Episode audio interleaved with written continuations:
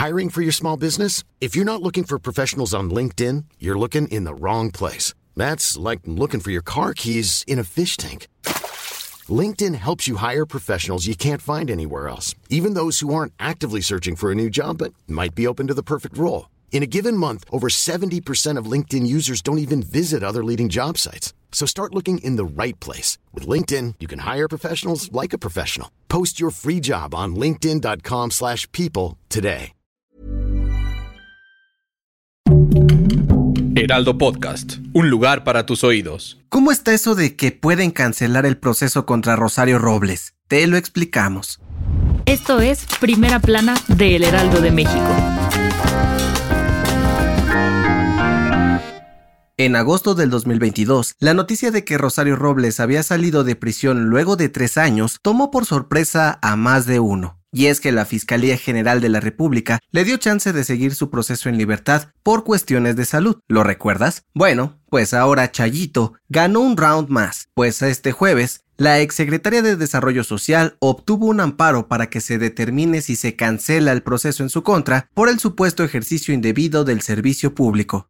Por si no te acuerdas, Rosario Robles fue detenida en 2019 por el delito de ejercicio indebido del servicio público con la llamada estafa maestra, el supuesto desvío de cerca de 5 mil millones de pesos de fondos públicos mediante convenios y empresas fantasmas. Y aunque la dejaron salir de Santa Marta a Catitla, el proceso en su contra aún sigue, pues hasta ahora no tiene ninguna sentencia. De acuerdo con sus abogados, se le otorgó este amparo porque el juez de control de la CDMX tiene que determinar si sus conductas ameritan regresar a prisión o de plano cancelar su proceso con las pruebas que ha presentado su defensa en los últimos meses. Por ahora, la resolución sigue en el aire. Será hasta que el juez convoque una nueva audiencia para emitir su fallo. ¿Qué crees que pase?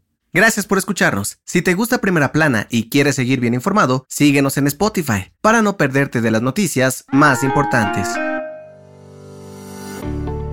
Este jueves, la Tierra fue testigo de un fenómeno astronómico único en su clase, y es que un asteroide de unos 8 metros de largo, llamado 2023 BU, prácticamente rozó nuestro planeta. Así es, de acuerdo con la NASA, este asteroide pasó a unos 3.600 kilómetros sobre el extremo sur de Sudamérica, es decir, 10 veces más cerca que los satélites de comunicación que orbitan la Tierra. El 2023 BU fue encontrado apenas el fin de semana pasado por un astrónomo aficionado, y aunque desde un principio la agencia espacial dijo que no representaba ninguna amenaza para la vida en el planeta, fue uno de los encuentros más cercanos de este tipo que se ha registrado. Según los expertos, ahora que pasó por la Tierra, seguirá su trayectoria hacia la órbita del Sol, al que le dará una vuelta cada 425 días. En otras noticias, el INE dio a conocer que pondrán en marcha una prueba piloto para que las personas en prisión puedan votar en las elecciones que se llevarán a cabo el próximo 4 de junio en Coahuila y el Estado de México. Solo podrán hacerlo quienes estén en prisión preventiva y no tengan una sentencia definitiva. En noticias internacionales, la ONU reveló que las tasas de desnutrición en Afganistán se encuentran en niveles históricos, pues más del 50% de la población padece hambre severa. De acuerdo con los expertos, la crisis se debe a las restricciones de ayuda humanitaria que ha impuesto el régimen talibán desde agosto del 2021. Y en los espectáculos, este jueves, un juez federal lanzó una nueva orden de aprehensión contra Inés Gómez Montt por su presunta responsabilidad en el delito de defraudación fiscal por 3.6 millones de pesos. Con esto, suman cuatro órdenes de captura en contra de la famosa conductora. El dato que cambiará tu día.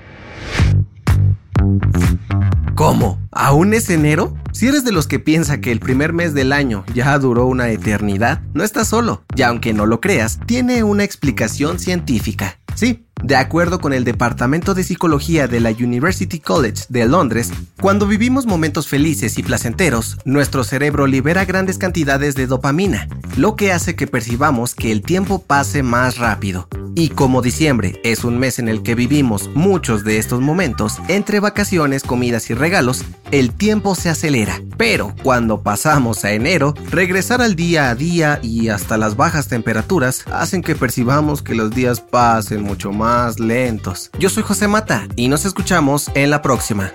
Esto fue Primera Plana, un podcast del Heraldo de México.